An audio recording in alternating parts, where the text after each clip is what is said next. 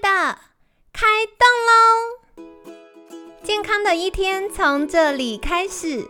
本节目由好时好时提供。开始之前，别忘了订阅、分享以及追踪好时好时粉砖和 IG。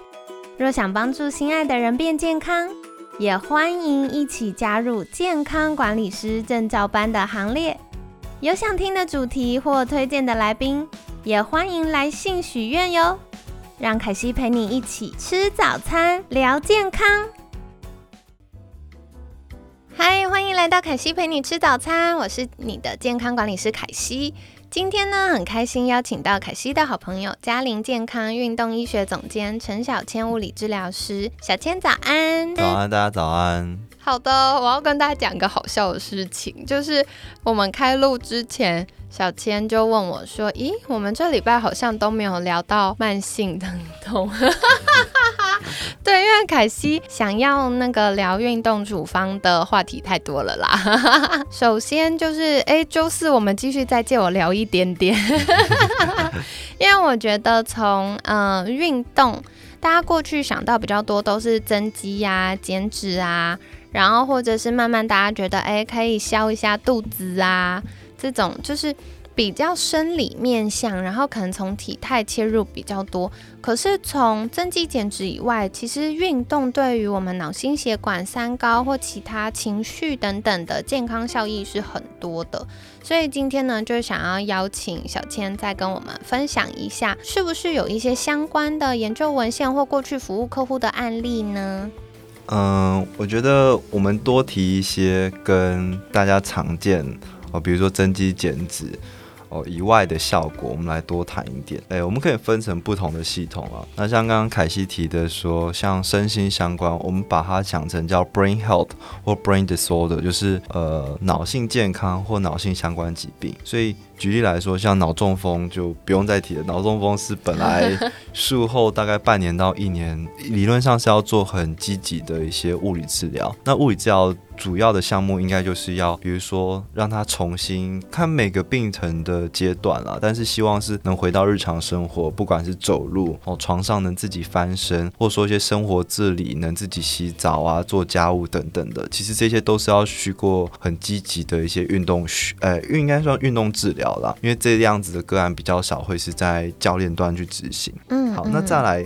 呃，刚刚聊的是一些脑性相关的疾病。那如果是跟脑相关的健康，其实就是我们常讲的身心科。不管你是有 depression，就是 depression 应该算低低落、低落等等的，或 anxiety 焦虑，或者是说 dementia 失智症，或者是一些跟反正现在大多人其实多多少少可能都会有一些压力啊，身心相关的问题。那在这边，我想直接先直接推呃推荐一本书，就是它是一个我记得。是一个瑞典身心科医师写的，他叫做《真正的快乐处方》。他这整本书，他就是先卖个关子，就跟你说，哎，到底怎么样会让我们快乐？哦，为什么现代的呃年轻人的自杀率这么高？为什么有这么多身心的疾病？那这些疾病或者说让自己快乐的方式，就是一个秘密。但它的秘密也不是秘密，就是运动。它整本书可能三百多页，都是在讲说怎么透过运动哦，你要运动到什么样的量啊，什么样的强度哦，要注意一些什么事情可以去改善，不管是忧郁症哦、焦虑啊，或者是抒发压力等等的。所以这本书很推荐给大家看。光是我们刚刚提到呃，关于身心身心科的，或者是说呃神经外科、神经内科的运动，都可以做很多事情。那我再举几个现代人比较常见、比较是一个隐形杀手，大家比较不会注意的。因为科技太发达了，然后现在几乎你坐着就可以完成所有的事情。你可以就是线上直接点餐啊，然后请别人帮你拿东西过来等等之类的。那身体本身就是用进废退，你不用它，它就是会退步。为什么有些人八十岁你看起来他还很健康，跑来跑去，每天出国去玩，但有些人六十岁就已经躺在床上，需要轮椅，需要拐杖。很大的关键是大家都在退化，但是你越常去给身体适当的刺激，一些不管是一些重量，一些。压力的话，你的肌肉跟骨头它才会比较好维持住。那我也很常举一个例子，就是说哦，太空人出任务回台湾的第一步，回到地球第一步，他会粉身碎骨而死，因为在外太空是一个无重力的空间下，大脑非常非常的聪明，要维持肌肉量跟维持骨质密度是很浪费能量的。身体演化而来就是要能生存，所以呃，这时候在外太空环境下，他就知道哦。你这些骨头肌肉都不用了，我把它吃掉。所以这些人呢，只要出任务，可能半年一年回来，他的身体状况是非常非常差的。那我们再举一个例子，就是说，只要一个人躺在病床上，哦，两个礼拜不动哦，我指的是连喂饭都要别人喂，你完全不能动，不可以划手机哦。两个礼拜平均降低的肌肉量是三十到五十 percent，哇，很多哎。对，所以这个这是早就已经有的数据跟研究，所以。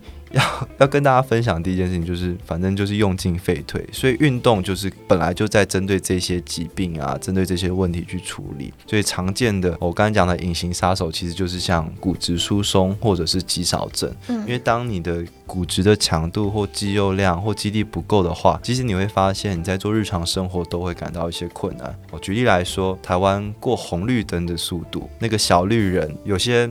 你可以想象一个情境，就是爸爸妈妈或一些年长者，他要过马路，他到底来不来得及过？那以我记得普遍红绿灯的状况是，每一秒你至少要能走一公尺，你才可以安全的过马路。所以当你没有足速度，其实蛮快的耶。对，每秒一公尺左右。所以你如果在没有一定的肌力，或者是平衡，或者是说骨质的密度的情况下，你突然贸然的去。冲啊，或者说来不及过马路啊，甚至呃，现在的公车都很棒了，都已经是低底盘了。但大家可以想象，大概十年前的时候，那些公车都很高，而且常常可能还没有站稳就已经起步了。大家可以去想象一些这些情景，对，你会不会跌倒？跌倒的时候，你肌肉量是不是可以帮你做缓冲，帮你撑住，而不至于骨折？但如果你骨折，你就要躺在病床上很久很久。那这时候你身体其他的功能其实也会逐渐流失掉。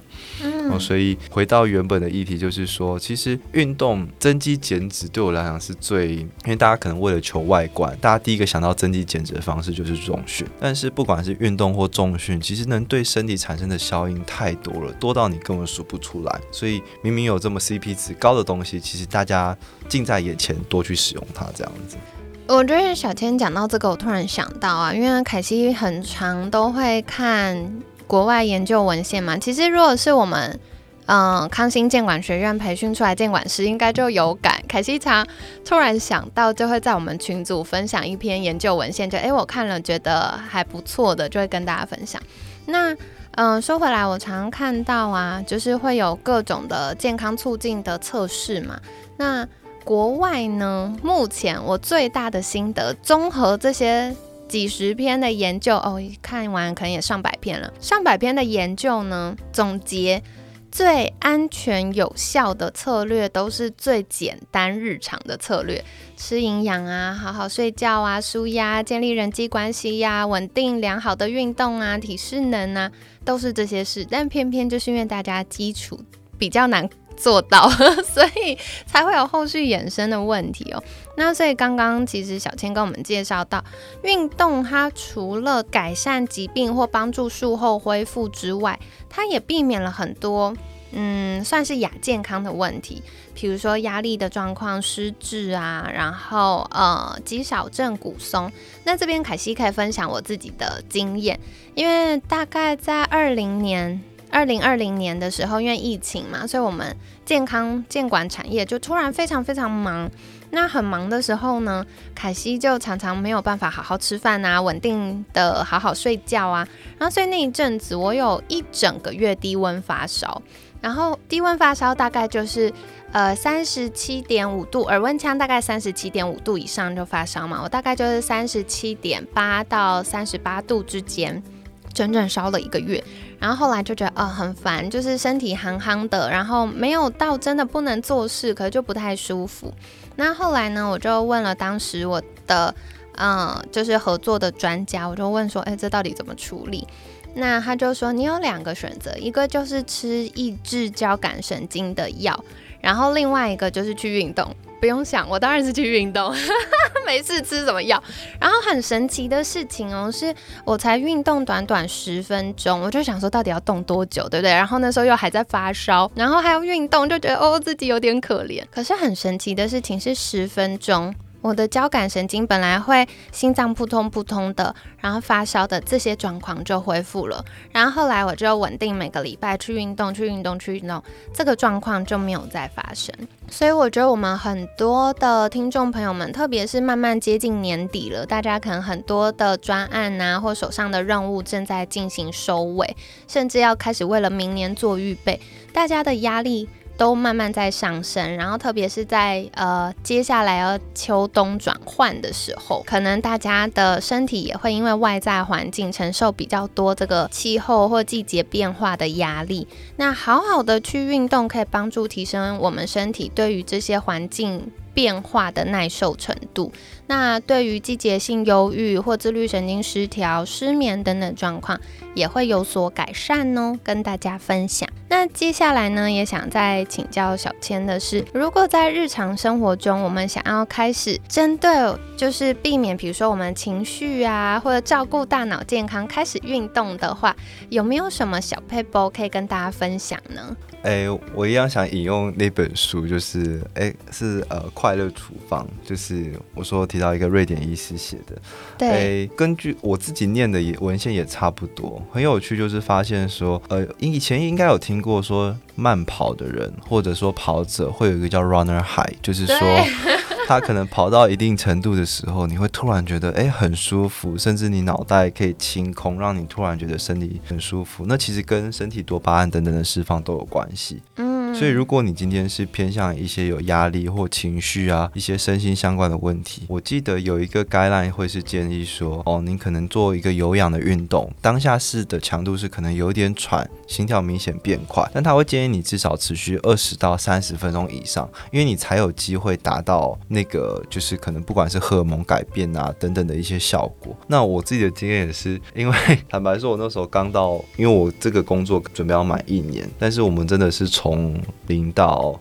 现在就是完全就是像一个创业的一个状况。那我本来的运动习惯就是打网球跟重训，但我在刚开始呃，在就是我们在比较草创阶段的时候，就真的很忙，真的每天都很爆炸。那我一样还是有持续跟重训跟打网球，因为以前这是我一个可以跟工作切换的一个方式。我打网球的时候完全不会想到其他事情，但我那阵子发现，连我在打网球。中间在捡球，哎，就是在休息的过程，我都还可以去想到工作的事情，可见有多满。没有没有，但 但后来我就突然想到，哎，以前有跑步，不如去跑跑步。然后当时我也刚好在看那本书，那我发现我去跑步的过程，真的前十分钟就觉得，哎，到底在干什么之类的。但是就是不知不觉跑到二十三十、四十五十的时候，你就没有感觉，而且反而在那时候，你脑袋真的会。哎，变成一片空，甚至你会突然多一些新的灵感或什么之类的，没错。就我觉得很难想象那个感觉，但我觉得这边当然研究上有指南，指南的意思就是说一千个人当中可能九百个人是有效果的，你可以照这样的方式。但回到你自己本人，我觉得你只要能做一件事情，让你是开心的，能变换心情的，虽然今天可能都是在讲运动，但是我觉得做你觉得开心的事情就好了，不一定是运动，哪怕是。你吃一个很喜欢的食物，像我有时候，当然我们好像可能是专业人员，我们也希望就是要求别人自己要做到。但有一阵子你就会想说，哦，好，我要求我吃，要求怎么样？但你，哎，但有时候吃东西本来百分之二十的食物就是你去吃你喜欢，做你就是让你觉得舒服的。对，所以呃，运动可能是一种方式，那指南也可能是一个建议，但是让你自己开心就好了。太好了！我后来发现，我们节目邀请到来宾都是超温柔、超体贴路线，都没有说没有，你就是一定要运动啊，你就是要可能心跳蹦蹦蹦这样子。好了，那所以跟大家分享，就是刚刚小千有提到《真正的快乐处方》这本书呢，嗯，凯西会把博客来的链接放在我们节目资讯栏，如果有兴趣的听众朋友们可以再留意一下。那我小小念一下这本书的介绍，它有。一些介绍是科学研究，我觉得蛮有趣的数据哦。他说，如果想要对抗焦虑的话，那每周运动到精疲力竭一次，就是会有刚刚那个小千提到，你就是会有多巴胺分泌，然后会有种爽的感觉。然后再来的话，想提升专注力呢，最好早上运动，要消除忧郁，每天散步三十分钟就能让心情变好。然后再来的话，增进记忆力，可以考虑散步或者是轻松的慢跑。那同样要跑步的伙伴们呢，还可以顺便提升你的创造力哟。然后另外每周走路二点五小时就能够做到这个抗衰老、延缓衰老。那所以二点五小时是什么呢？大概就是你每天有走到三十分钟以上就可以达标了。好，所以这个是跟大家分享的啦。那不知道你最喜欢的运动是什么呢？也欢迎在私信好时好时的粉砖跟凯西分享哦。然后另外，我们明天真的要讲慢性疼痛的事了，大家不要转台。然后明天会讲一些我觉得，嗯，年轻人也会遇到的状况，因为我们节目很多都是年轻的女孩儿们，所以我觉得除了长辈会有慢性疼痛之外，我后来发现现在年轻人也很常会有这些。嗯，这痛那痛的问题，所以明天就一起来请教小千喽。那在节目尾声，想要再次邀请小千，如果大家想要获得更多相关资讯，或者是想要知道，哎，怎么样设计属于我的运动策略呢？可以到哪里找到小千呢？呃，一个是可以接到我的粉砖，大家到陈小千应该就有相关的资讯。那另外，我目前在嘉陵健康服务，那它是位于中校敦化交叉口一个蛮大型的，呃，可以想象成是一个健康机构。我们那边有健康检查，也有运动中心，也有门诊，也有自己的药局、实验室等等的。那我们目标就是一个一站式的服务。我先从促进健康开始，可能是从运动、营养或健康检查。那如果你有其他相关的问题，我们也可以后送到可能医疗端门诊那边。那我们有其他相关的专业或营养师啊、智商心理师等等的。好的，所以凯西会把相关链接放在我们节目资讯栏哦，那大家可以浏览一下嘉玲健康，还有小千的粉砖跟 IG 订阅追踪起来，就可以获得相关资讯啦。那今天感谢嘉玲健康运动医学总监陈小千物理治疗师的分享，每天十分钟，健康好轻松，凯西陪你吃早餐，我们下次见，拜拜，拜拜。